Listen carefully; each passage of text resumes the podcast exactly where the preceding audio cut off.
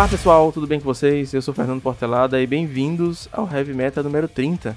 Senhores, antes da gente apresentar nosso convidado de hoje, que você obviamente já deve ter visto pelo título, é, uns recadinhos rápidos. Finalmente o Heavy Meta voltou para o YouTube. É, quem estava acompanhando a saga do, do, desktop morto, as peças chegaram, montei o computador, deu tudo certo. Então todos os podcasts que eu fiz nesse período já estão renderizados, já estão lá, então a gente já está up to date com o conteúdo. Uh, e o podcast no Spotify, continua no Spotify e tudo mais. Me siga no Twitter, arroba Portelada. E hoje, senhores, conosco, Luciano Guma. Oi, é, cortou o som bem na hora que tu falou meu nome. Mas sou eu, tô aqui. ele, para quem não sabe, Luciano Guma, ele vive em Floripa, odeia editar e é dono de um dos principais canais de pauper do Brasil, cara, o Guma Noob. Fala pra gente, cara, um pouquinho é, como é que, quantos anos você tem, é, como, como é que você começou no Magic, o, os, os, seus decks preferidos do Pauper, é, hoje em dia seu formato preferido é o Legacy e o Pauper, como é que tá essa situação aí? Eu comecei a jogar porque um amigo que a gente ia jogar RPG, que eu ainda não jogava também, ele faltou, daí tinha uns, uns amigos que tinham umas cartas e eles começaram a jogar e eu fiquei curioso para ver o que, que eles estavam fazendo e aí foi que eu, aí que eu aprendi. E Hoje o formato que eu mais gosto acho que é Pauper, Legacy e o Draft, né? Vintage Cube, assim. É, draft de, de edições T2 também eu gosto. Então draft de Teros tá divertido. Draftar é bem, bem da hora, mas o Vintage Cube talvez seria o formato favorito. Aí dos construídos é Pauper e Legacy mesmo. Os decks favoritos, daí eu, eu gosto de Delvers. Delvers é legal. No Pauper, pelo menos. E Boros. E no Legacy seria o Defend Texas. Mas para quem tava acompanhando no passado, você tava jogando, jogou, você classificou pro Nacional de Tron, né, cara? Sim. É porque eu tava jogando com o melhor deck. Não tava ligando pra gostos, né? Às vezes eu faço isso, tipo, eu jogo com o melhor deck mesmo não gostando dele. Eu sei que agora nessas épocas que a gente tá todo mundo em isolamento social, as lojas tiveram todos os campeonatos cancelados, mas é, antes, assim, no mundo normal, você tá, tava jogando ainda bastante em loja, tava mais dando mais atenção pro Magic Online. Como é que tá essa situação? Você é, prefere o IRL ou, ou mall hoje em dia? É meio estranho falar isso porque eu já tava vivendo na quarentena antes mesmo da quarentena. Tipo, eu já não saía, o pessoal me chamava para jogar e eu ficava trancado em casa. Então, meio que quando veio a quarentena, para mim foi uma parada meio. sei lá, eu ainda não sinto como se estivesse de quarentena, porque para mim é uma, é uma coisa normal para mim já. Eu sei que é ruim por causa da, do pessoal que gosta de jogar em loja e eu acho isso horrível pro pessoal, né, não poder jogar nas lojas, mas para mim essa situação ficou igual. Tanto que o pessoal meio que zoa pra mim, manda mensagem dizendo que, que na minha vida não mudou durante a quarentena. E é verdade, meio que eu tô do mesmo jeito que eu tava antes, né, trabalhando em casa, fazendo minhas coisas e não saindo muito. Talvez a única coisa que mudou é os, os campeonatos que eu, que eu, que eu frequentava para streamar, né? Que esse daí diminuiu por causa do. Com, com razão, por causa do Covid. Mas loja e tal eu tava parando de ir, porque para mim é muito mais cômodo jogar no Magic Online. E até mesmo Arena. Então, sou o famoso nerdão que fica em casa o dia inteiro. Cara, o pior é que eu também eu trabalho como profissional freelancer, então 95% é no meu uh, em casa, eh, trabalhando com edição e tudo mais. Sim. Né, produção aqui. Só que eu tenho sentido uma, falta, uma faltazinha, cara. Assim, dá o final de semana, dá aquela vontade de dar sair, sair com a esposa e tal. Mas durante a semana. É, o, o GP foi o que mais me deixou frustrado, assim. Eu queria muito ir no GP. Tipo, eu queria que o GP tivesse sido, sei lá, um mês antes da, da quarentena. Daí teria tudo sido perfeito. Porque depois da quarentena, tudo pra mim ficou Tipo, pra mim, né, em específico, eu sei que pra galera é complicado, né? Não tô dizendo que isso é maravilhoso. Mas não mudou o meu aspecto de vida, né? De trabalho e tal. Mas, infelizmente, se eu tiver que sair agora, eu não vou por causa justamente dessa quarentena. Inclusive, pra galera que produz conteúdo, tá sendo uma oportunidade. É, não vou dizer boa, porque todo o, o que rodeia essa situação é terrível mas tem sido uma oportunidade para quem tá produzindo conteúdo, né? A galera tá produzindo muita coisa, tem, é, principalmente a galera do Instagram, tem muita live o tempo todo. E a galera do, do conteúdo também, né? Você tá produzindo mais nesses tempos também? Eu tô, tô, como eu te falei, eu tô na mesma, porque eu tô na mesma, eu tô na mesma situação que antes, né? Então, tipo, eu não mudei muita coisa. É, é estranho, que nem eu te falei, às vezes eu, não parece que tô de quarentena, parece que é simplesmente mais um dia na minha vida. A única coisa que eu sinto de diferente é porque o pessoal que mora, que mora comigo que não tá mais. Eles geralmente saíam para trabalhar e saíam, né? Eu, como eu falei, pra mim, tipo, tirando o GP mesmo, que foi o que mais me deixou frustrado, o resto continua do, do mesmo jeito para mim. Saquei, saquei. Então, é, senhores, já tivemos aí nosso momentinho de apresentação. Duvido muito que, que vocês não conheçam o Guma. Uh, de qualquer forma, todos os canais do Guma vão estar aqui na descrição, tanto do YouTube quanto do, do Anchor, do Spotify. Mas a gente tem que falar de meta. Bora lá?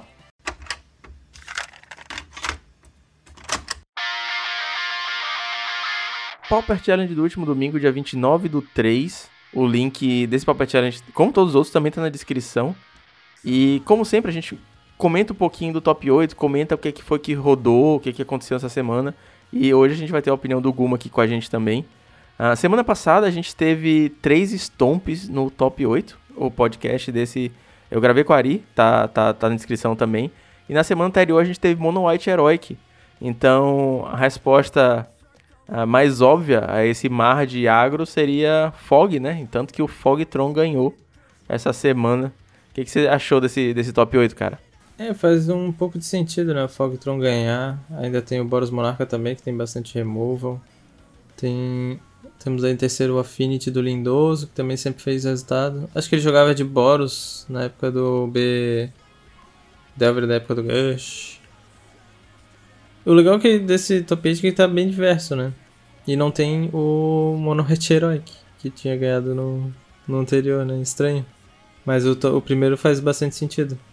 O herói que ele tem aparecido bastante, cara. Assim, no, no mall, nas ligas, a gente tem visto bastante herói e é, não sei se você notou, mas teve um mar de jogadores novos nesses últimos dias. Também por corona, desconto no mall e tudo mais, a gente comentou isso por aqui. E o herói é um deck muito barato de montar. Eu incentivei bastante fazendo vídeos de tutorial do Magic Online pro pessoal que quer começar e muita gente que queria decks competitivos que fossem baratos e o, o deck do herói que é uma das melhores opções, né? Então isso fez, acho que não, eu, eu, o deck foi feito antes de eu fazer o vídeo, né? O, o challenge de top do, do, do Heroic, mas, mas a galera que quer começar a jogar, por isso que talvez dê uma flodada de pessoas jogando com esse deck, né? Além do resultado. Então foram duas coisas que talvez deve ter ajudado bastante. O pessoal vê que é barato e bom falar um pouquinho dos números para vocês. O Guma começou a falar do top 8. O nosso top 8 teve um Fogtron. O segundo lugar foi um Boros Monarca. O terceiro lugar foi um Affinity do Lindoso, que é um jogador BR. Uh, quarto lugar a gente teve um Boros Bully. Quinto lugar foi o Stomp, do Igor Coelho. Sexto lugar a gente teve o Monoblue Delver, do Jer James. É, é, seguro até dizer que o Jer James hoje em dia é o novo Mezel. Ele é o maior representante, acho, do Monoblue em atividade. Olha aí. Em sétimo, a gente teve um W familiar. Em oitavo, um UB Delver. É curioso que a gente não teve um, o R-Scred. É, o R-Scred... É... é realmente surpreendente não ter. Isso, o R-Scred hoje em dia ele tá pegando um resultado é, talvez pior que o, que o B, cara. O B e o Monoblue estão indo bem ultimamente. É, o B eu curto bastante. Entre Monoblue e Scred eu prefiro Scred, mas, mas o Monoblue é bom também. Em números gerais, a gente teve o Fogtron e o, e o Burn com 13 players, eles foram os decks mais jogados. O Affinity e o Bedelver empataram em segundo com 10 players. E em terceiro empatou mais dois decks, foi o Stomp e o Mono cada um com 7 players. O Pauper Challenge do dia 29 teve um total de 103 players, que é uma média um pouquinho maior do que a gente vinha tendo, de 60, 70 players. Por, também por todo mundo tá em casa e tudo mais, e essa enxurrada de contas novas no mall. Pois é. É, deve ter uma galera que tá voltando agora isso aí, né? O pessoal voltando a jogar de repente. Inclusive, o campeão do challenge dessa semana teve um amigo dele. É, o campeão foi o R. Clint21. Teve um amigo dele que contou no Reddit uma história de que eles começaram a jogar de, é, Magic meio juntos. E enquanto o, essa pessoa que postou no Reddit curtia mais o Gathering, ir pra lojas, bridar, bridar decks, o R. Clint se interessou muito por, por competir.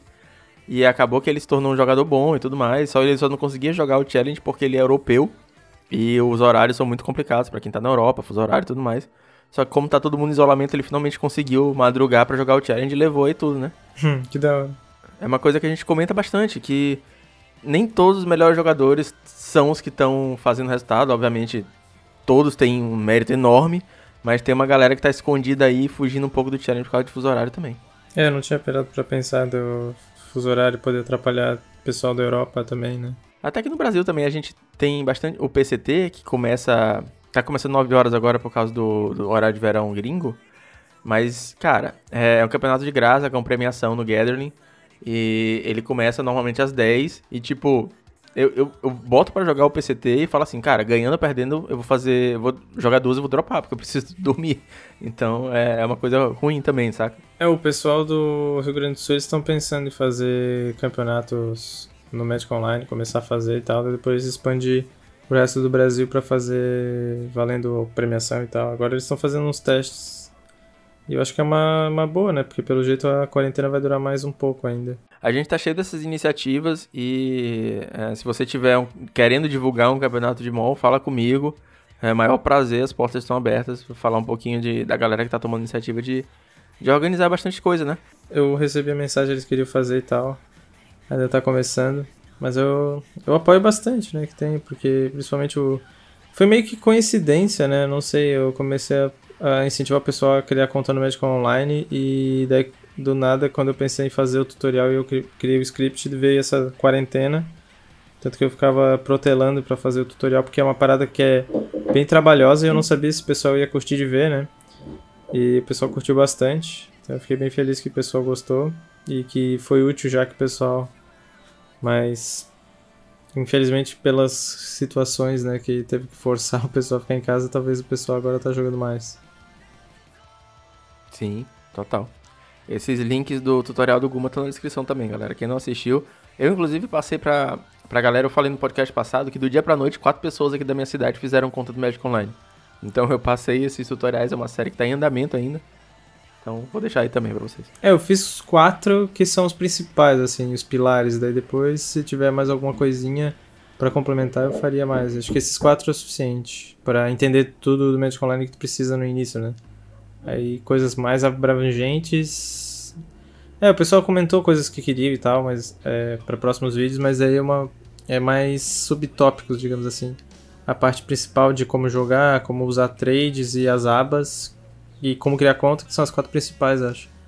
Tá tudo nesses quatro vídeos. Ajuda, real, ajuda bastante. É, a gente sabe que o monta uma interface que não é muito user-friendly, é, mas é. depois você vai pegando, ajuda, né? Sim, ele precisa realmente de um manual. Tinha que ter um manual da Wizards, né, pro Magic Online, porque ele realmente não é nada intuitivo né, de olhar assim, tá? Diferente do Arena, o Arena é bem mais intuitivo, né? Tanto que o Arena eu não precisei de nenhum tutorial e eu consigo mexer nele tranquilo.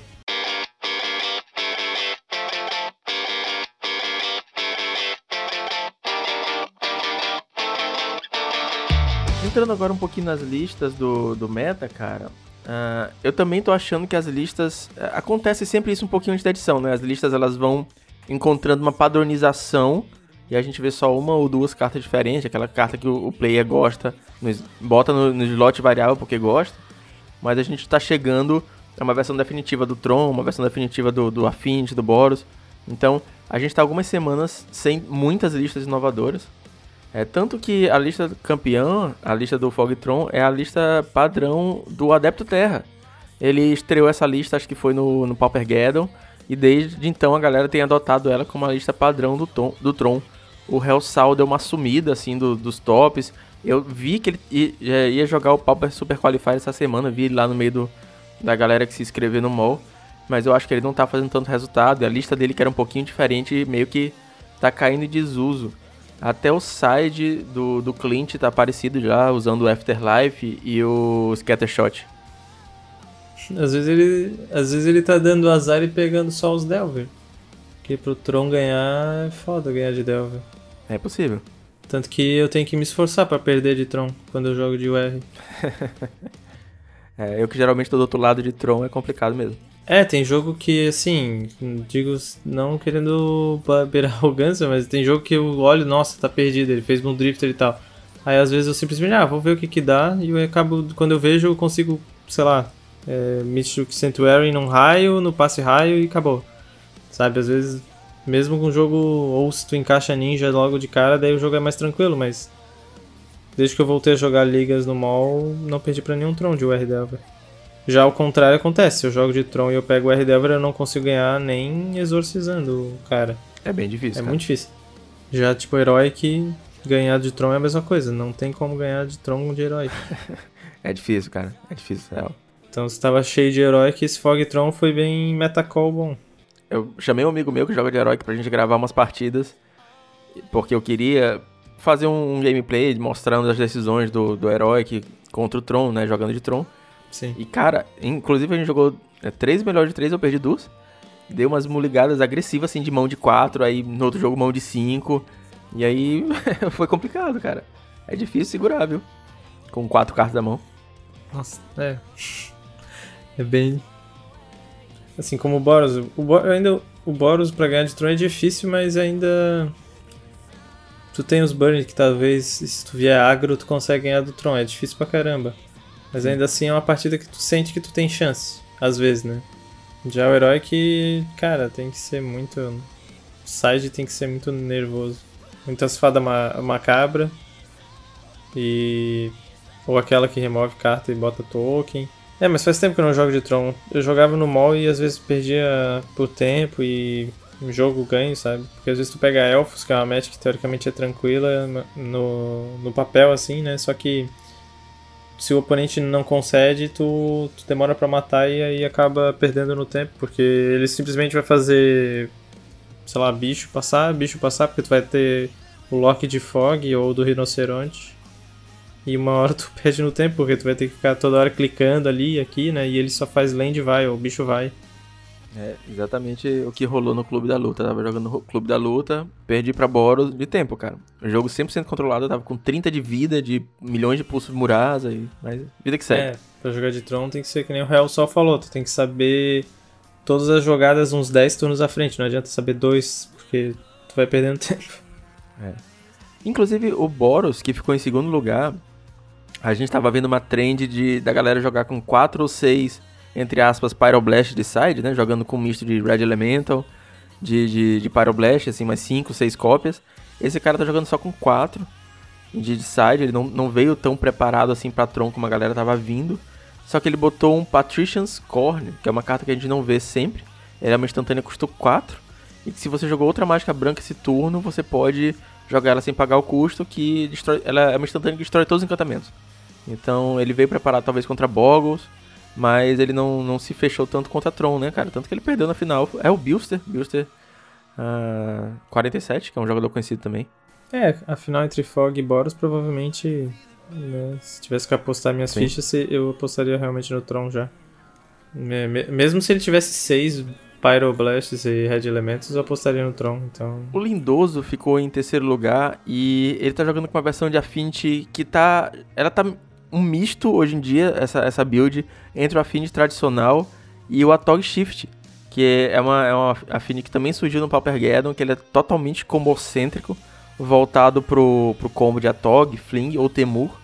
E ele, inclusive, abria mão das outras criaturas, não estava jogando com Mirna e com Batracoid. Ah, essa build do Lindoso, que eu tenho visto, inclusive, rodar bastante por aí, ela tá mais ou menos no meio termo. Ela tá jogando com a Tog, tá jogando Carapace Forja, não tá jogando com Batracoid, mas também tá jogando com Well, tá jogando com, com Navigator's Compass, é, que são cartas que tava usando no, no Atog Shift, né? Você já chegou a dar uma olhada nessa build, cara? Eu via do Atog Shift com o modo de Mixture, mas não sabia que usava o, o Compass. Eu, vi, eu, eu tava jogando contra um Safinity que tava usando isso aí. Eu tava jogando de Burn até, daí eu vi que faz uma diferença legal isso aí. É um, é tipo um astrolábio que ganha vida ao invés de draw, né? Pois é, eu acho, acho legal essa, essa, esse mistozinho, porque ele consegue agredir, tem os cara, cara passa de segundo turno contra Tron, é complicadíssimo. É, é um bicho difícil de tirar. E ele também tá, tá jogando com os Witching Wells pra poder dar um pouquinho mais de Scry, comprar umas cartas lá no, no late game e tentar fechar o combo, né? Achei interessante, interessante pra, caça, pra, pra cacete, e inclusive que ele ficou agora em terceiro lugar. É, o Witching Well é uma carta que eu gosto bastante, ela ter fatinha azul ainda, né? O... É uma match bem ruim pro Tron, o Affinity. Se ele jogou contra o Tron, eu estou surpreso de ele ter perdido. Porque às vezes você tem os bichinhos ali, o cara consegue locar de rinoceronte, mas tu tendo um fling bem dado, e às vezes vai de spell no main deck. né? Tu consegue ganhar a guerra de counter contra o Tron, já que ele é mais mana incolor do que um Delver que é cheio de mana azul. Talvez ele tenha enfrentado o Boros, mas também é uma match ruim pro Boros, então esse Affinity deu um pouco de azar. O Lindoso enfrentou aqui o IB True, ele ganhou e ele perdeu pro Boros. Ele perdeu pro Boros do Bilser. É, o sideboard do, do, do Bilser tá com Shenanigans, tá com Gorilla. Ah, tá, pode ser. Eu não uso Gorilla no meu Boros, mas é uma carta que, que realmente muda bastante o jogo. Ainda mais se tiver bastante Boros, porque ele serve umzinho contra o Boros, às vezes eu colocava. Quando eu jogava com algum deck que vem Gorilla, né? Tipo, de Scred. Dois Gorilla contra o Boros eu acho que é muito, porque às vezes tô... o cara não vem com terreno artefato e o Gorilla não faz nada. Em quarto lugar, a gente teve um Boros Bully, cara. Foi um, um top 8 que teve Boros Monarca e Boros Bully no, no mesmo top. É, essa também é. A gente tá chegando numa padronização forte dessa lista. A gente comenta semanas que o side mudou um pouco, não tá mais jogando contra, com tanta remoção de encantamento. É, o Boggles foi um deck que deu uma sumida. Então eles estão jogando com um Aura Fracture somente. Essa é a única proteção contra encantamento. E talvez não seja nem visando o Boggles, seja visando outra coisa, talvez um, um, um BW Pestilência, porque a Pestilência é, é uma match muito difícil pro, pro Bully. Sim, pode ser isso também. Sim. Que daí o encantamento fica na mesa. Esse Aura Fracture é que sacrifica terreno? É, sacrifica uma lane e destrói encantamento. É, então, contra a pestilência daí dá pra destruir Journey também, se o cara usar às vezes. Isso. E ele tá jogando também com o Ramosin Rally, aquela uma marcha que a gente comentou já há umas semanas, que é outro buff de criaturas. Criaturas ganham mais mais um e você pode virar uma criatura ao invés de pagar o custo. É uma instantânea custo 4. É, salva de Electric e de Shrivels. É, eu acho uma boa isso aí, porque às vezes o cara se tapa todo pra fazer o Electric, daí tu, ou até mesmo aquela mana extra da Pestilência. É zero manas pra usar isso aí também, então. E é um finisher, né? Tu vira o bichinho do token que tu entrou. Se fizer o, o esse Ramusian Rally mais o o Rally the Peasants, é mais 3 mais 1. Esse, deixa eu ver quanto, batendo com, sei lá, 4 bichos. Não, batendo com 5 bichos dá 15, 16. É, é batendo com 5 bichos aí tu ganha. É muito, é muita, muita coisa. Dá 20 certinho, não? Porque o 5 mais 4 daqui. É, matemática daí fica pra quem quiser aí. Eu, pelo menos, sou de humano, cara. Então. Ah, o quinto lugar ficou com o Igor Coelho, ele tava jogando de Stomp. E aí, ao invés de ficar teorizando, eu fui jogar. Eu fui conversar com ele. A gente tem essa oportunidade de ter um acesso ao Igor, o Igor é brother. E eu perguntei pra ele, cara, sobre a, algum insight sobre a lista, o que, é que ele podia me falar. Eu tinha visto um Life Goes On de side. E a resposta dele foi que basicamente a lista tá zoada. Ele cadastrou a lista errada, botou menos terreno do que deveria botar e acabou fazendo resultado, não sabe se nem como. Palavras dele. Então, a lista bugada com 16 lands. Ele falou que 3 Kyrians é pouco para 16 lands, que 3 Elephant Guide é muito para 16 lands, que é uma carta pesada. É, talvez o 4 guide, 4 Kyrian no lugar da guide, do Guide seria 2, acho que é, seria também certo. 4 Kyrian e 2 Guide. Já aconteceu comigo uma vez eu botar uma lista errada e fazer 5-0 sem querer com ela. Uma vez eu fui jogar. sem querer. É, apareceu na lista? É, eu fui jogar de o R Delver e. Aí eu botei era o R Control. Daí eu joguei contra o deck. Tô até stream... Eu streamei no dia. Pelo menos as primeiras partidas, daí depois eu terminei em casa. Foi meio estranho. Inclusive aconteceu umas semanas atrás, não sei se você viu de um jogador que fez resultado de. Ele ganhou o challenge com. Com um Boros Monarca de 61 cartas e ele tinha uma chuva de pedra de main deck. E a gente só teoriza que foi misclick dele. Caramba. E tinha 14 no side, se foi isso? Não, então tinha 15 no side. A gente acha que ele botou uma a mais pra, pra dentro. Chuva de pedra. É, às vezes ele não queria enfrentar Tron, mas o problema é que uma só não. É, não faz sentido. Uma só, exato. Em sexto lugar, a gente teve o Jar James, a gente já falou um pouquinho mais cedo. O Jar James, é, ele tem feito muito resultado de Monoblue, o cara tá, tá uma máquina. E novamente ele voltou com o Virine Logbold Side. É, a gente comentou esse, sobre essa decisão umas semanas atrás. Uh, só, só pra vocês verem quanto a gente tá comentando do Jar James. Semana passada ele não tava de Virine Longbow. Uma semana anterior ele tava de Virine Longbow. E aí eu fui falar com ele, perguntar por que, que ele tava usando essa carta, qual era, qual era a match que ele subia. E aí, se você perdeu esse episódio, ele explicou que ele gostava bastante dessa carta contra Monoblue. Ele gostava na Mirror, porque às vezes o, ele ficava em um borro de stall, né? As, as fadinhas, os Dells ficavam só olhando de um lado pro outro. E ele conseguia ir limpando a mesa para poder atacar com, com os bichos dele. É, até que interessante dele, voltou aí, acho que fez falta. É, uma carta bem forte. Ela também é ótima contra. Nesse, não no deck dele, nesse caso contra o Tron, por exemplo. Tipo, decks como o, Bo o, Elfos e alguns Stomps usam ela bastante contra o Tron, né? Pra, quando tu não consegue atacar, pelo menos tu vai matando o cara no passe, né? Com Kyrian Range. Ele, ele talvez use contra o Tron, não sei, mas. Porque o Monoblue não precisa de ajuda contra o Tron, né? Mas é uma carta que é bem usada contra o Tron. Talvez seja uma das possibilidades aí de o um herói que quem sabe usar pra ir dando os pings de longe, né, do Tron. É verdade. Além da Mirror do Delver, ele deve usar. Ele usava em algum outro deck ou não? Só contra Delver? Na época ele falou que basicamente era contra o, o Mono Blue, contra Mirror. Contra Bully, talvez, não? É, se bem que contra o Bully é meio. Deve ser uma match bem ruim pra ele, né? Sim. Os caras fazem muito passarinho. Aí vai Jack Trufe e é isso. É. em sétimo lugar, o Matônico, que é, sempre foi muito conhecido por jogar de, de Bully, tá jogando de W Família, cara. É um deck que tem, tem visto um ressurgimento, ele tem aparecido vez ou outra aí fazendo uns bons resultados. Eu acho um deck bem divertido, ainda queria jogar. Você já jogou com ele, cara? Já experimentou o W? Faz tempo, na época que usava a fadinha tá, ainda. A fada que desvira dois terrenos. Jogo de familiar desde Cloud of Ferris. Depois disso, nunca mais. Faz um tempo. É, então, Cloud of Ferris. Depois disso, eu acho que nunca joguei. Ela era Esper o deck, aí depois virou W com com Astrolábio, né? Meio que voltou, acho que bem aí na época do Astrolábio, daí depois parou e agora tô surpreso desse deck tá voltando. Eu queria ter jogado com ele na época do Astrolábio. Eu achava, achei que ele tinha ficado muito forte. Eu comecei a montar. Na época eu não tava no, no mall ainda, então. É aquela coisa de encomendar carta aqui pro Maranhão, a porra toda. E acabei não, não, não fechando o deck antes do banimento. Fico feliz e, e, e, e puto, saca? Feliz puto porque não, não joguei. Feliz porque a parte mais cara do deck, que são os Sunscapes Familiar, eu acabei não comprando. Então, 40 reais que eu economizei. Se o teu ambiente tá cheio de Tron, ele é uma boa pedida. Com certeza. Eu acho que ele não é tão bom contra deck de bicho, né? Deck muito agro assim, ele não é tão bom. Apesar de que tem o Prismatic Strands, mas é um deck bom. E oitavo lugar, fechando o top 8, a gente teve um UB Delver. Ah, novamente, chovendo no molhado, a gente tá chegando a uma padronização de listas. E um foil, um frustrar de main deck no UB Delver tá virando lugar comum. Eu acho super interessante, ainda não testei. Ah, talvez eu, eu bote um na lista.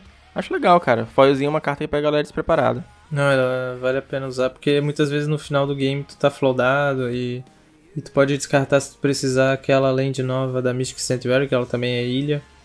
E às vezes o cara não. Justamente esse fator, já que não tem mais Daisy, poder fazer um counter por zero manas e ainda encher o Grave com três cartas por mag. Eu acho que uma só tá bom, né? Na época do Gush eram usados três. Por causa dos Daisy também, né? Daisy tu podia facilitar de tu descartar a ilha. Mas essa uma eu acho que, que é bom. Às vezes tu faz logo no início numa coisa meio nada a ver, só pra justamente poder fazer o Gurmag facilmente turno 3 e ganhar o jogo nisso. É, tem a oportunidade de dar desse, essa velocidade no Gurmag também. Não tinha pensado por esse ângulo. Não, ela é bem, bem útil. É isto? Top 8 comentado? Podemos seguir? Acho que sim.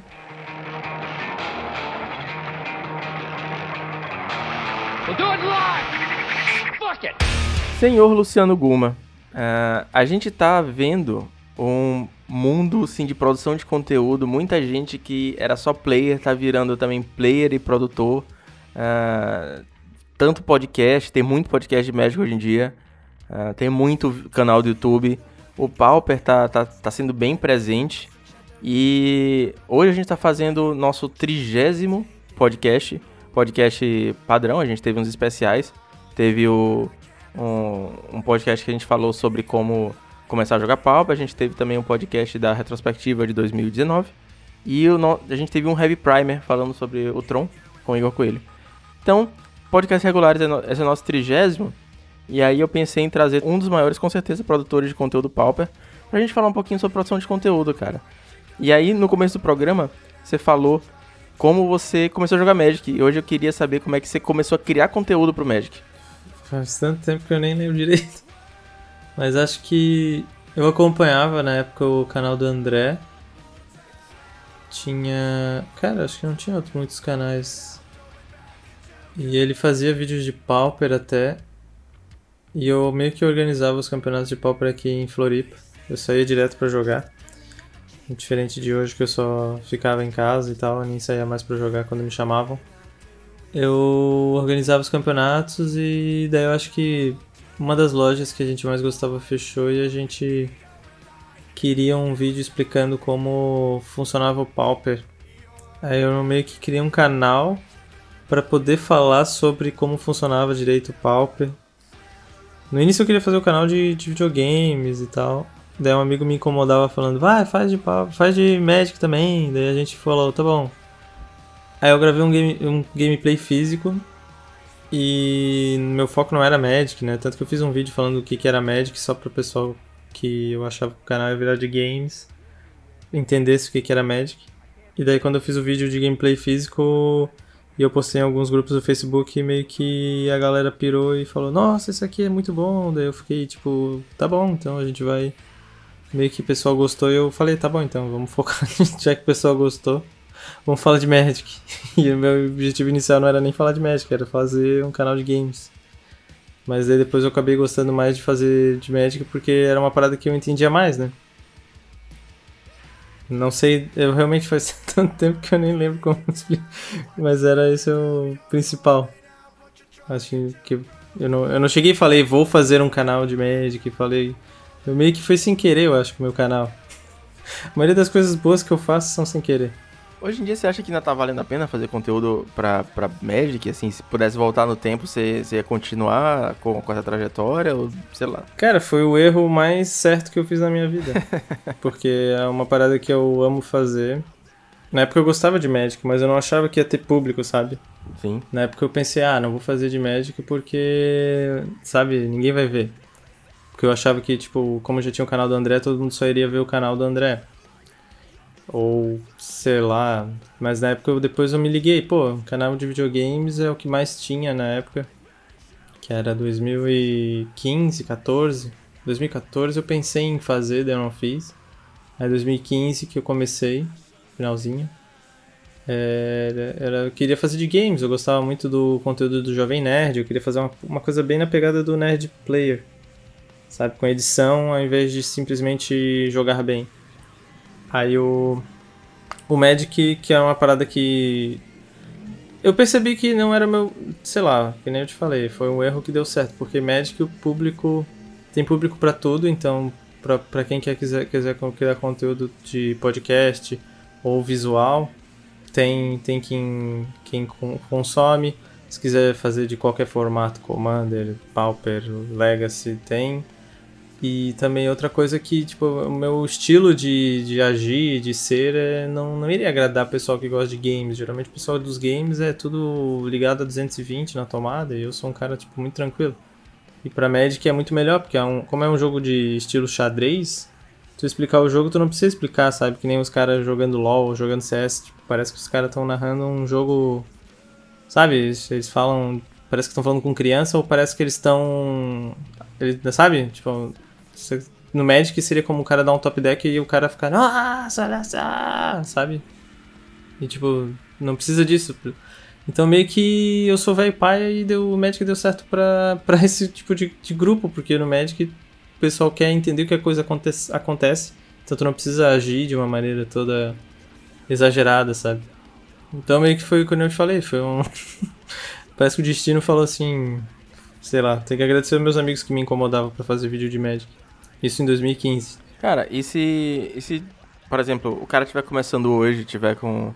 Vamos supor que o cara talvez tenha um podcast pequeno, aí talvez pra 30 edição. Qual você acha que precisam ser as expectativas dele para criar conteúdo? Mas, assim, explico. Porque eu vejo o Magic, o Magic como um todo, dentro de um nicho, saca? Então você tem o nicho games, é, jogos no, em geral, Aí você afunila um pouquinho pro Magic. Aí dentro do Magic você afunila mais ainda pro Pauper. E aí depois você. Sim. Saca, afunila pro podcast. É, é muito nicho do nicho do nicho.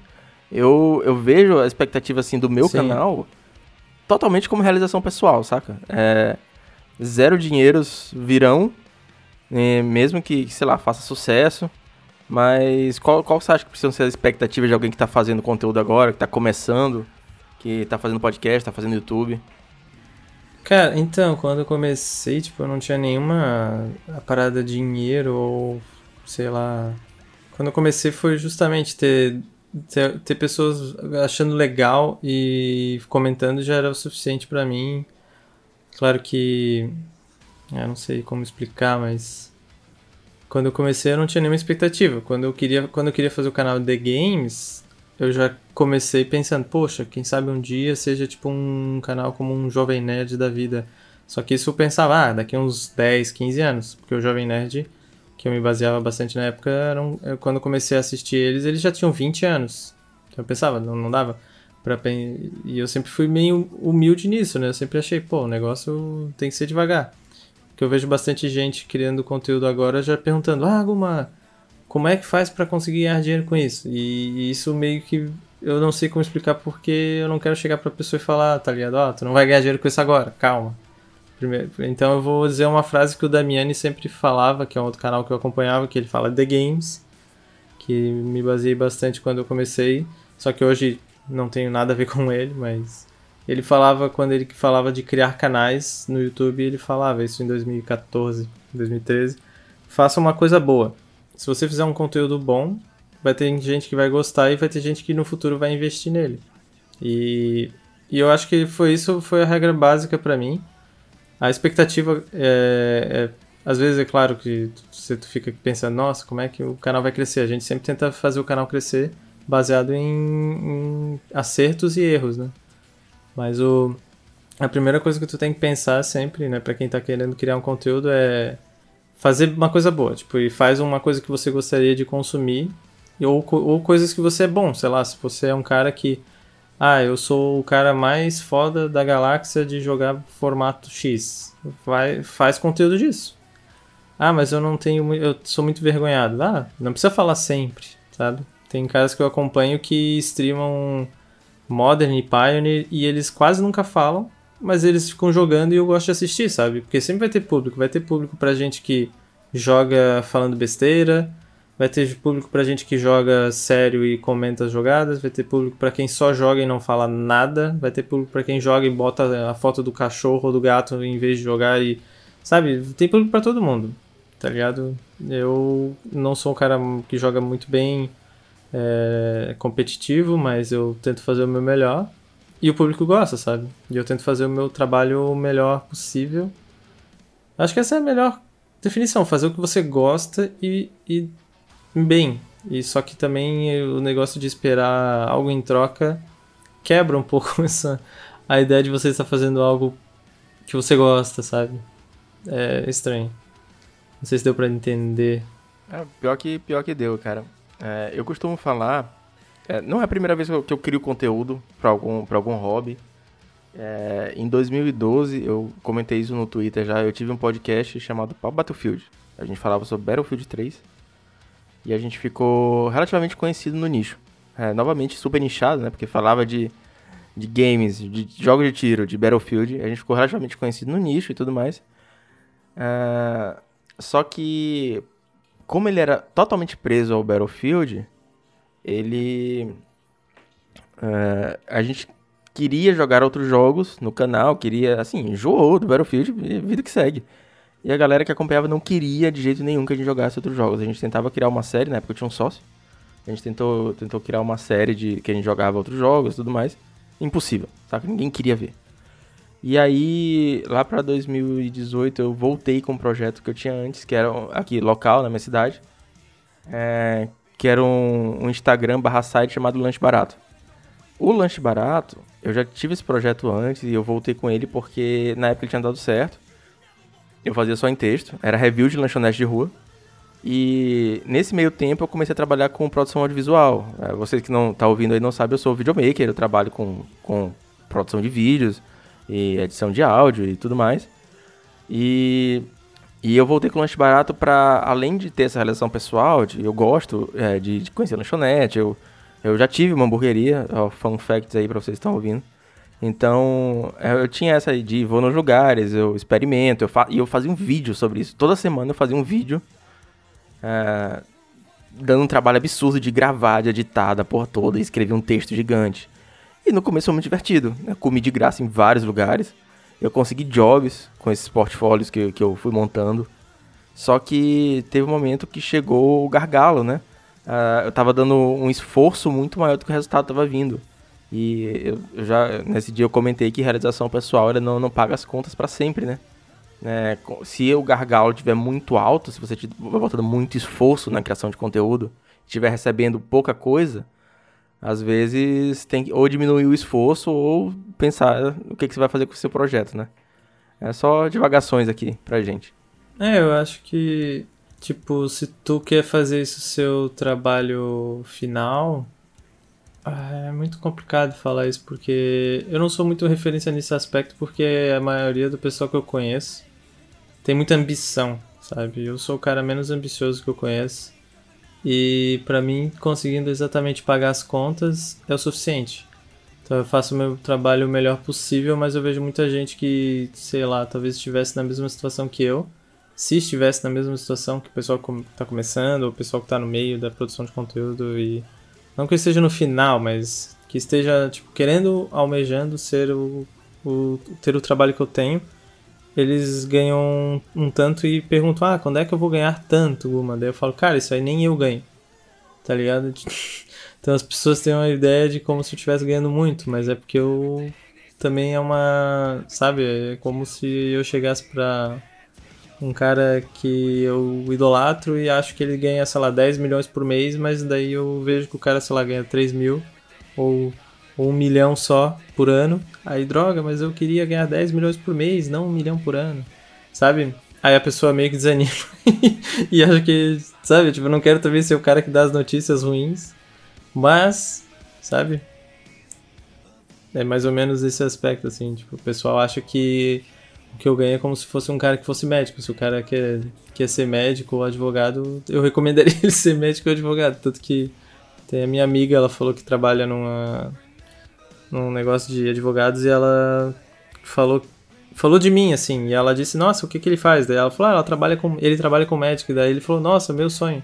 Daí eu fiquei tipo, porra, um advogado falando que o sonho dele é fazer o que eu faço. Daí eu fiquei tipo até lisonjeado, mas eu falei, eu falei para ela, diz para ele que ele tá no ele tá no melhor do que eu. tipo, é, tô ligado. É, exatamente. O que é bom para mim, que eu gosto, é de poder trabalhar com o que eu amo, poder ficar em casa, já que eu falei desde no início aí que eu gosto de ficar em casa e não ter como muito como me estressar. Mas de resto não é algo que a pessoa vá almejar viajar para Europa ou comprar o carro do ano, sabe? Tipo, tem que ter pé no chão nessas coisas. O pior que você falou do, do, exemplo do advogado, e é uma coisa que eu penso também, só que exatamente o contrário. Porque é, quando eu era mais novo, fazer faculdade e tudo mais, eu pensei em fazer faculdade de Direito, apesar de não ser é, minha paixão. Eu acabei fazendo faculdade de jornalismo. Não trabalho na área, trabalho com mídias sociais, produção de vídeo hoje. Tá, tá relativamente perto, mas eu fiquei naquela de fazer direito para tentar entrar numa área de remuneração maior. E o meu conselho é, hoje em dia, vá para a área de remuneração maior. Esse seria meu conselho, porque é, eu, hoje em dia eu trabalho muito, muito, muito, tenho que enfatizar, e esses tempos de corona tô trabalhando mais ainda, né? Porque é, eu quero, eu tô, tô, nessa, nessa paranoia de tentar mostrar para os meus clientes que minha posição é, é, valiosa dentro das organizações que me contratam. Então tô trabalhando real muito, tá insano. E eu poderia talvez ter mais tempo.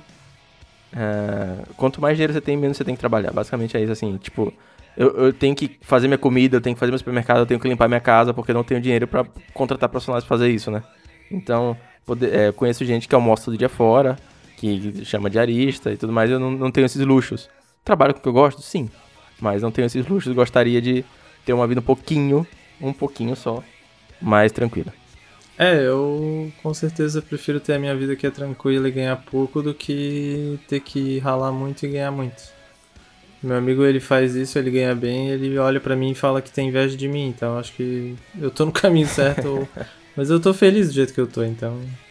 Tipo, eu tive sorte na vida em vários aspectos, eu não nasci rico, mas eu tive apoio da família, várias, várias circunstâncias, né, na, na adolescência quando eu fiz faculdade não terminei, minha mãe falou desde que eu me sustente e eu posso ser o que eu quiser, desde que eu posso, sei lá, desde que eu consiga pagar minhas contas, eu posso trabalhar com o que eu quiser. não tive nunca a pressão de ter que ser alguém que a sociedade impõe que seja alguém, sabe? Então, eu consigo pagar minhas contas e viver tranquilo.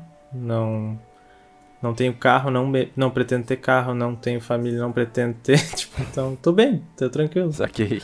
Então, Daí todo mundo vem e fala, ah, Gu, mas se tu quiser ter filho, eu falo, cara, eu não quero. Já tá decidido, tipo, não. é simples, tá ligado? Só que é um estilo de vida que. que muitos que vêm no meu canal devem achar que, que eu te falei. Deve muita gente olhar e falar, nossa, o cara tá ganhando muito dinheiro.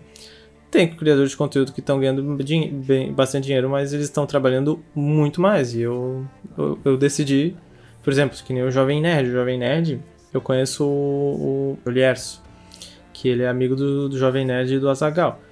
E ele fala que os caras ralam, ralam, ralam e os bichos não param para respirar, para trabalhar. E tanto que uma vez eu falei, cara, eu não quero isso pra mim. Tá ligado? Os caras ganham bem e tal, mas os bichos, tu vê que os caras. Tá ligado? Os caras vão se matar. Daqui a pouco os caras vão se matar e. Tá ligado? Tipo. Sei.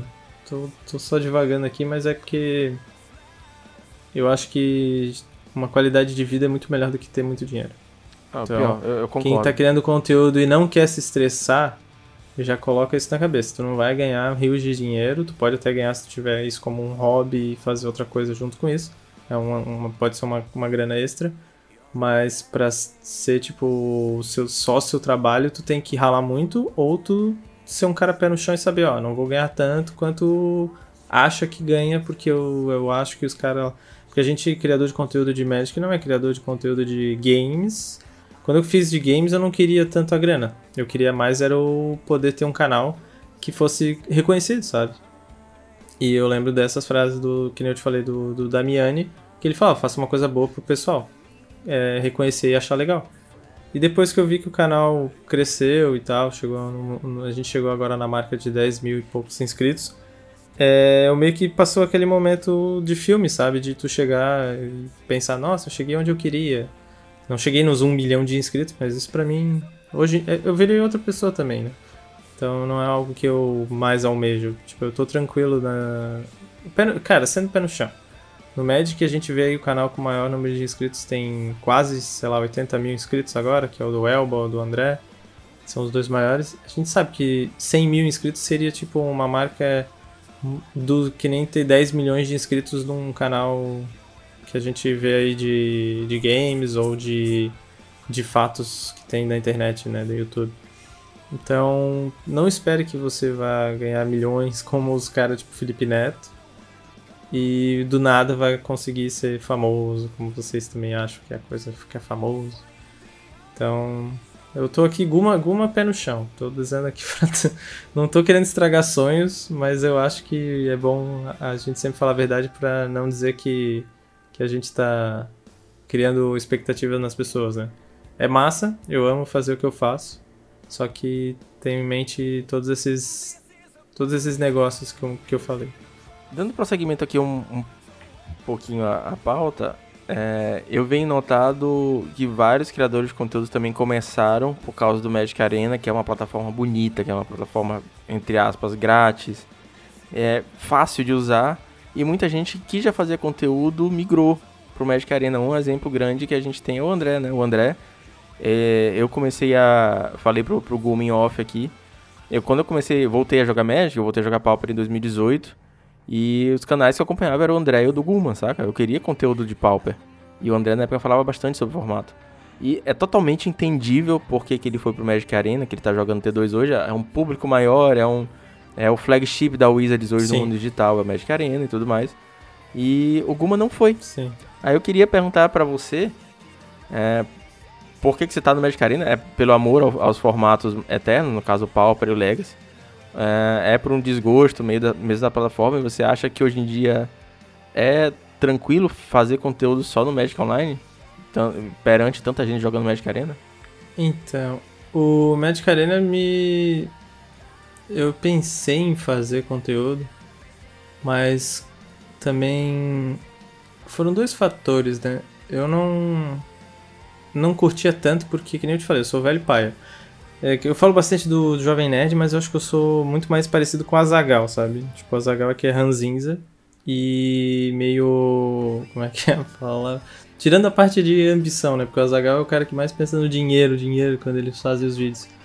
Mas o, o Arena, ele é mais público, digamos assim, jovem. É o pessoal que gosta de bichinho aparecendo na tela, fazendo as ações.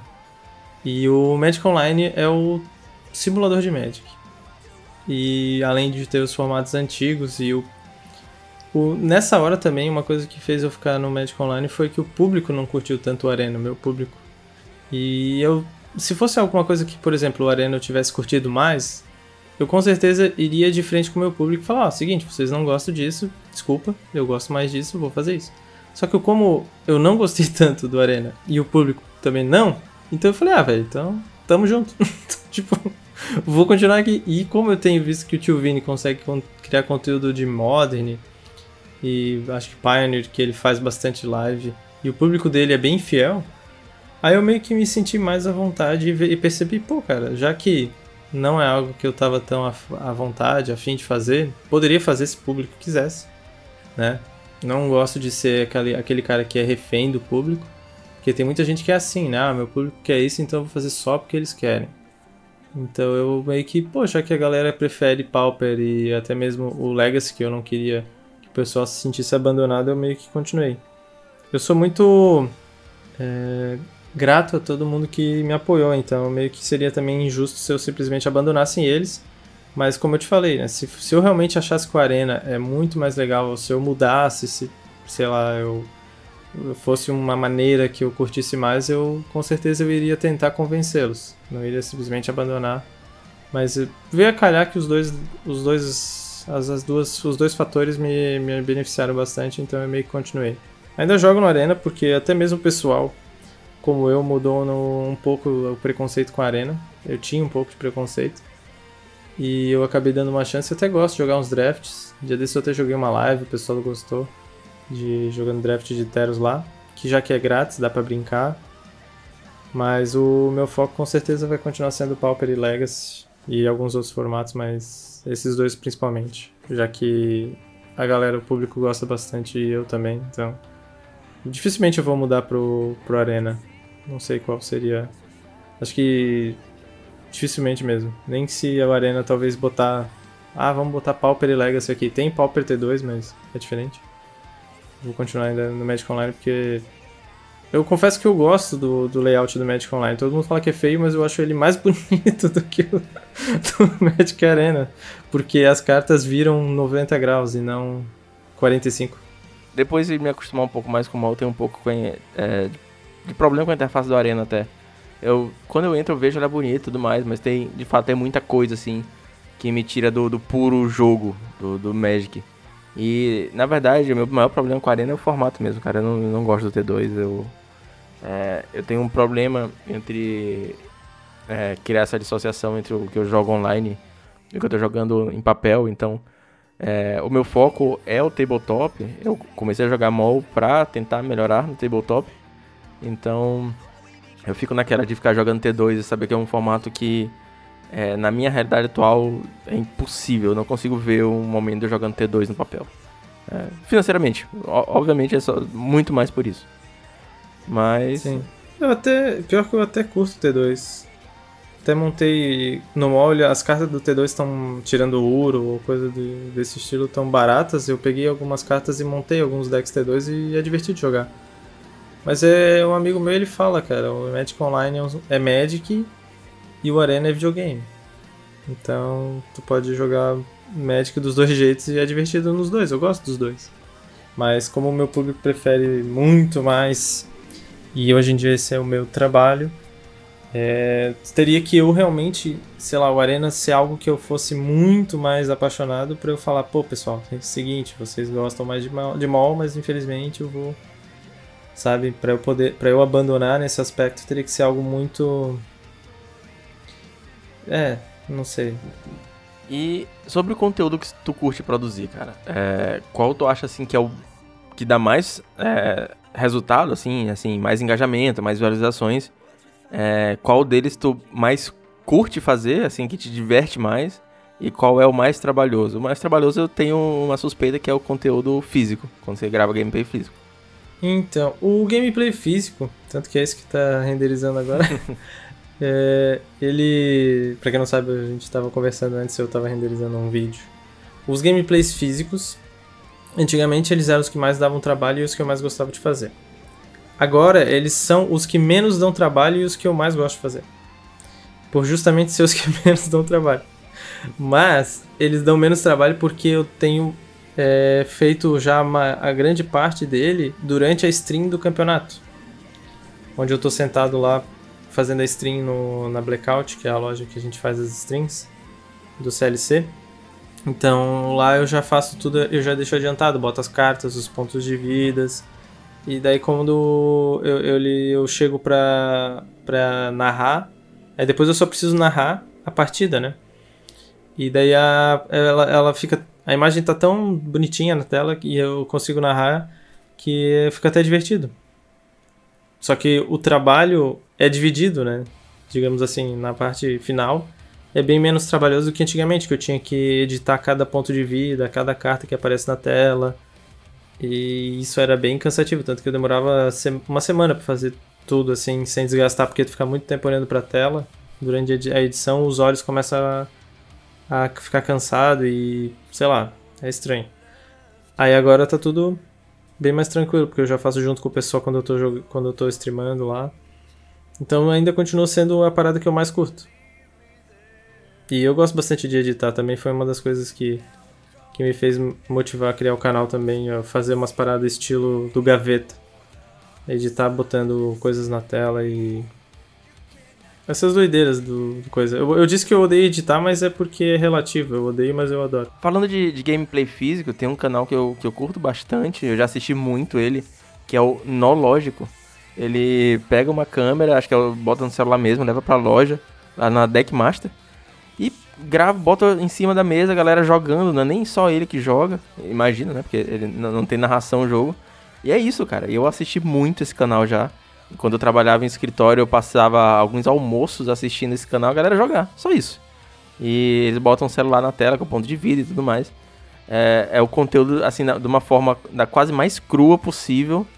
E quando é até um, uma reflexão, né? Que quando a galera quer consumir conteúdo, você não precisa fazer um conteúdo fancy, nem nada assim, você só precisa do conteúdo. A galera vai consumir. Se for de interesse deles, eles vão consumir. É, então, eu. Eu, se pudesse não narrar nenhuma partida na minha vida, eu não narraria, porque eu não. Eu não acho que eu faço um bom trabalho nisso, eu fico com bastante insegurança. Mas como a galera insiste, eu, eu faço. Tanto que no início do canal eu não ia narrar as partidas nenhuma. Eu ia pedir pro meu amigo que faz. que ele, faz, ele jogava os campeonatos e ele entende bastante de Legacy e tal. Isso é no início, quando eu só ia fazer as, as partidas de Legacy físico. Só que ele não podia. Aí um dia eu tive que narrar. Aí o pessoal gostou, sabe? Tipo, eu tô te falando, todos os negócios que deu certo no meu canal foi sem querer. Nada eu planejei.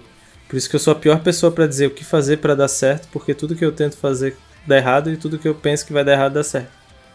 Então é meio estranho para mim, porque eu sou um case que de coisas que dão certo tentando fazer errado e coisas que dão errado fazendo certo. É, outra coisa que tu perguntou do Arena, que eu tinha lembrado.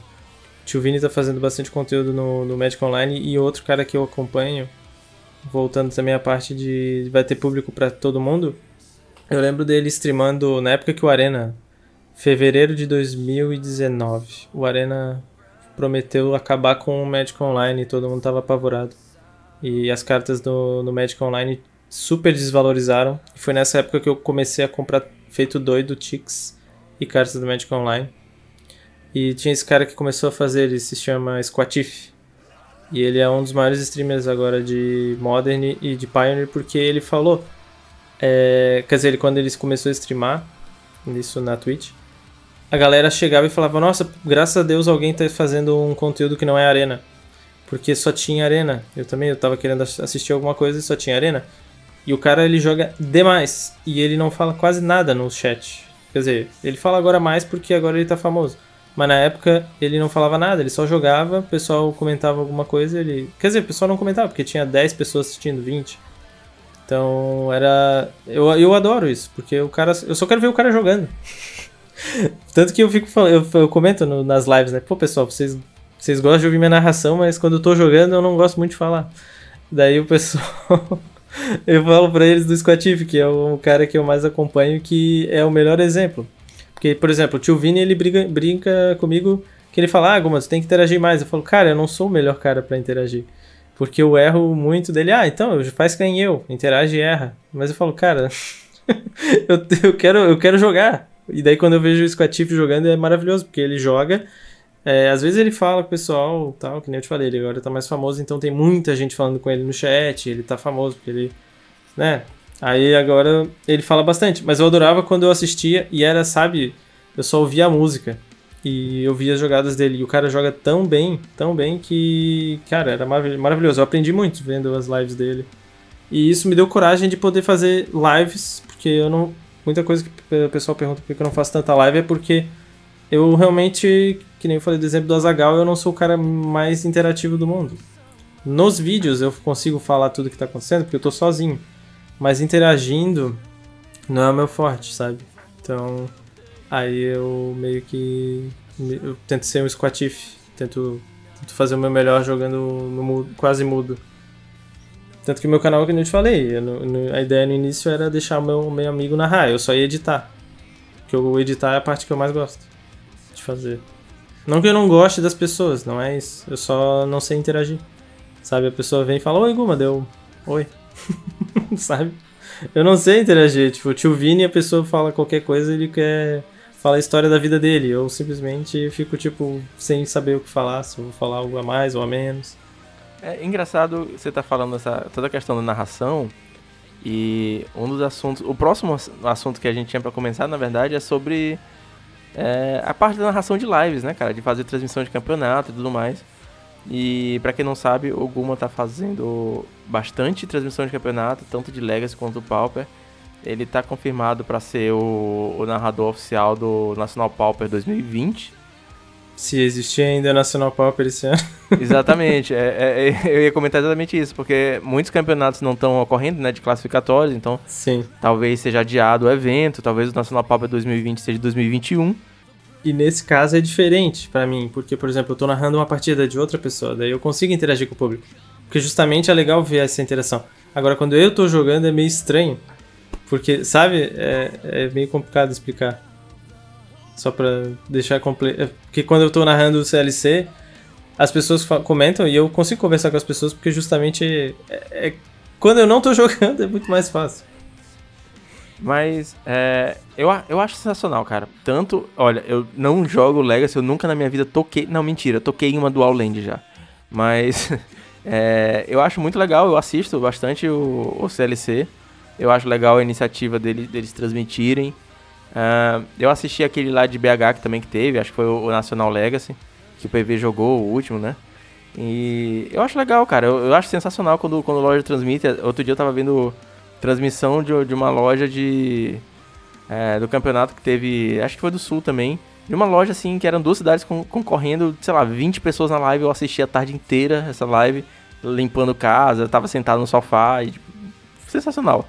Eu queria saber a tua opinião sobre transmissão de campeonatos como uma ferramenta de marketing para lojas, cara. Tu acha que, que vale a pena? Assim? Com certeza. Não, vale muito. Por exemplo, a gente faz o campeonato CLC dentro de uma loja. Então a gente sempre fala dela para poder aproveitar e divulgar ela porque vale a pena para ela, né? Porque justamente ela tá dando local, tá fazendo um campeonato. Se for um campeonato que for bem feitinho e tal, a gente sempre tem que valorizar, e por isso que eu gosto bastante de, de sempre salientar quando a gente fala de no, no próprio canal das lojas que estão apoiando a gente, né? Pessoal que quer apoiar o canal, às vezes, de alguma maneira, simplesmente comprando aquela cartinha que ia ser um real na, na loja que a gente indica, ajuda bastante a gente a continuar fazendo o trabalho, né? E principalmente quando é uma loja bacana. Né? Eu, isso é uma coisa que, que eu aprendi bastante de valorizar quem te valoriza. Então, muitas vezes o cara acaba. Ah, mas essa loja tal que o cara me indicou é, tá um pouquinho mais caro. Mas, cara, essa. Esse um pouquinho mais caro que você vai investir ali vai estar tá ajudando muito o criador de conteúdos que você gosta, sabe? Ainda mais que é uma loja que muitas vezes ela tá fazendo um trabalho melhor, porque muitas vezes o cara que, sei lá, a loja que, não sei se é, vou dar um exemplo esdrúxulo, não conheço nada desse aspecto, né, mas sei lá, supondo que uma, é uma loja que tá cobrando menos, mas porque ela faz alguma fraude, ou faz alguma coisa assim, aquilo, aquilo, sabe? Não sei como é, funciona, mas muitas vezes ser honesto nesse país, às vezes faz a pessoa ter que cobrar mais caro por alguma coisa. Então, eu não sei os fatores que fazem de repente. Por sorte, é, nunca tive nenhum problema com, com as lojas que, que, eu, que eu me apoiaram. É, elas sempre gostaram do, da divulgação que a gente fez. O público sempre quis apoiar. E eu acho que é a melhor maneira de você divulgar fazendo um campeonato. É, seja agora, já que estamos mitigados em casa, fazer um campeonato de, de arena ou de Magic Online divulgando a, a loja que está fazendo, investindo nesse campeonato, né? Tem algum campeonato específico que você está lembrando? Que eu sei que a Bazar faz também. A Bazar ela fez agora até com, com Eli, ela fez o Latam Pau pra classificatória, mas não era nem desse que eu tava falando. Teve um, assim, campeonato de loja mesmo, cara, que eu não tô lembrando o nome. Mas foi. Era tipo. Foi um campeonato com 40 e poucas pessoas aí no sul. Era uma cidade versus a outra.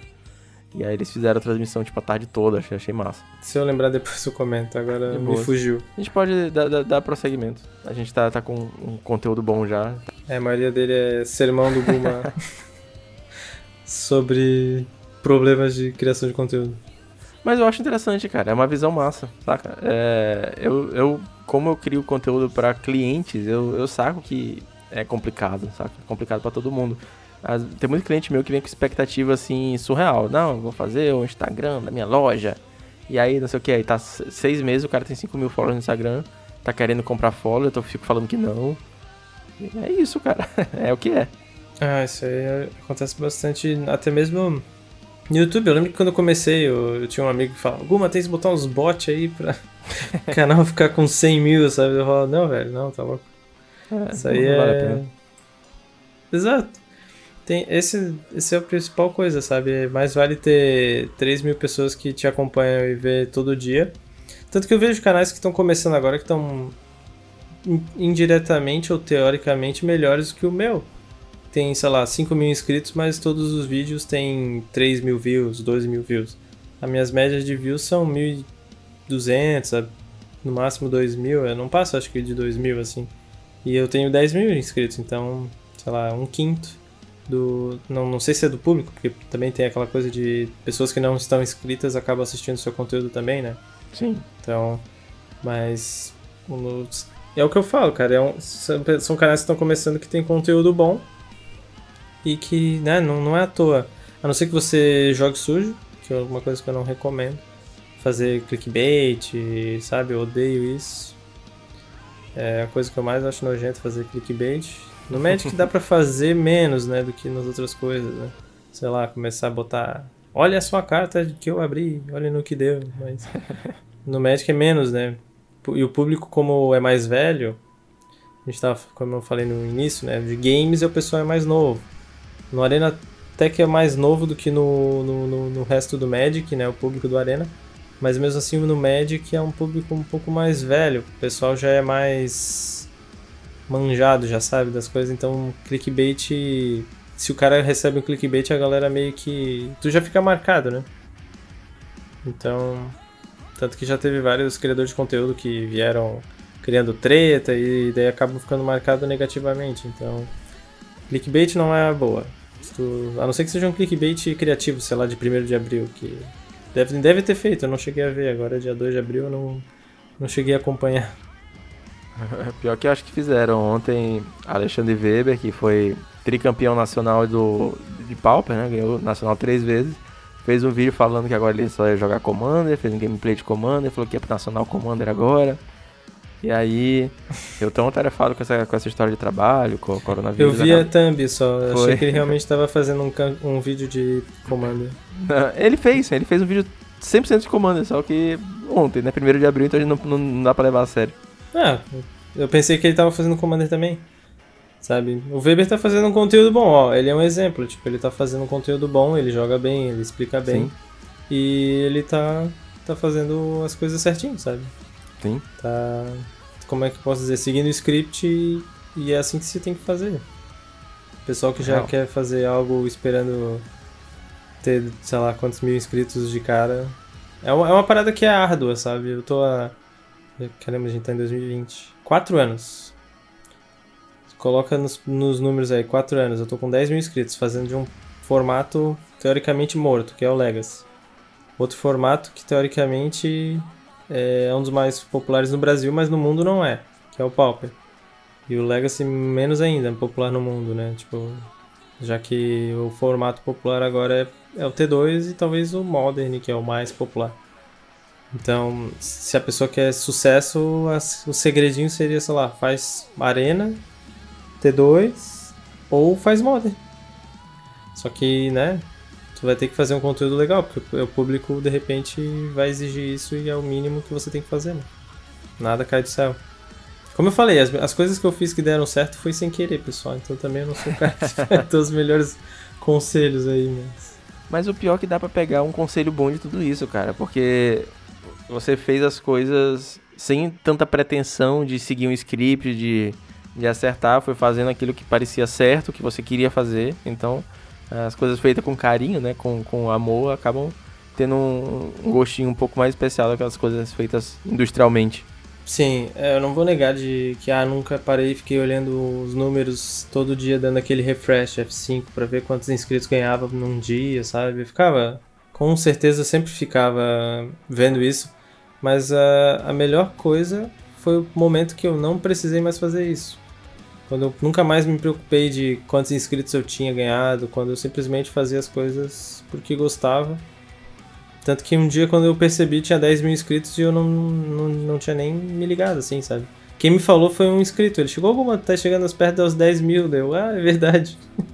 e tipo, sabe? Que nem hoje em dia. Eu, quando chega meu aniversário, eu já nem sei mais. Às vezes, eu, às vezes passou meu aniversário, opa, era meu aniversário ontem. Mas é, é, mas é porque eu sou assim também, né? Eu não sei. Tipo, o André é um pouco diferente. Ele é um cara. Vou dar um exemplo de outro youtuber, o Cauê Moura. Eu me, eu me identifico bastante com o Cauê Moura nesse aspecto. O Cauê Moura ele fala: Cara, meu canal deu certo sem querer. Eu simplesmente falei pra câmera e as pessoas gostaram de mim. Eu não sei o que, que, que tá acontecendo. E cresceu e chegou num ponto que eu nem, nem me ligo mais ele fala do, do exemplo do Jovem Nerd, que ele fala, é, são os caras que trabalham, o Castanhari, que são os caras que trabalham, e é a mesma coisa que eu vejo o Tio Vini e o André. São dois caras que eu vejo o tempo todo, eles estão vendo números, estatísticas, trabalhando, enquanto eu tô aqui em casa só fazendo o, o de sempre, sabe? Fazendo o que eu gosto, claro, mas... E daí é, é a mesmo, mesma visão que eu tenho. E por isso que eles eu acho que são as duas referências no Brasil em relação ao Magic, né? De criação de conteúdo. São os dois canais, eles e o Elba também. Mas o Elba diz que ele não. Ele faz tipo. O Elba ele também tá na mesma categoria que eu, ele diz. Tipo, ele não. Ele faz sem, sem pretensão e simplesmente fala com a câmera e a galera gosta. Então. E é outra coisa também, muitas vezes já fiz vídeo bem produzido, trabalhando bastante para ter 200 views e um vídeo que eu simplesmente fazia de qualquer jeito tinha, sei lá, 3 mil views. Não de qualquer jeito, mas sabe? Do mesmo jeitinho de sempre. Ao invés de super trabalhado. Então eu não sei, é. É, é, é doido isso. É maluco, né, cara? É, às vezes eu não sei muito bem o que o meu público quer. Tem vídeos que eu faço misplay e eu não vou postar. Mas eu, ah, não tenho conteúdo para postar hoje porque, sei lá, acabei me enrolando na agenda.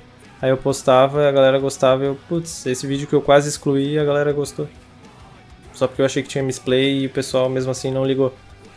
Já vídeos que às vezes eu trabalhava fazer uma edição, tentava botar uma piada interna e a galera nem comentava sobre a piada. Então. Sim. Então é meio bizarro.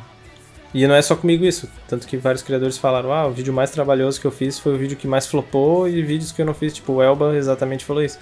Teve vídeo que eu simplesmente sentei, tava cansado, só desabafei e foi um dos mais vistos da semana dele. Então, não criar expectativas é, tem, quer dizer, é um resumo da minha vida. Então, se você chegar onde eu estou, seja tranquilo. Várias incertezas sobre produção de conteúdo, mas tem uma coisa que é certeza, é que no final do podcast tem uma indicação de metal, cara. Tá preparado para hoje?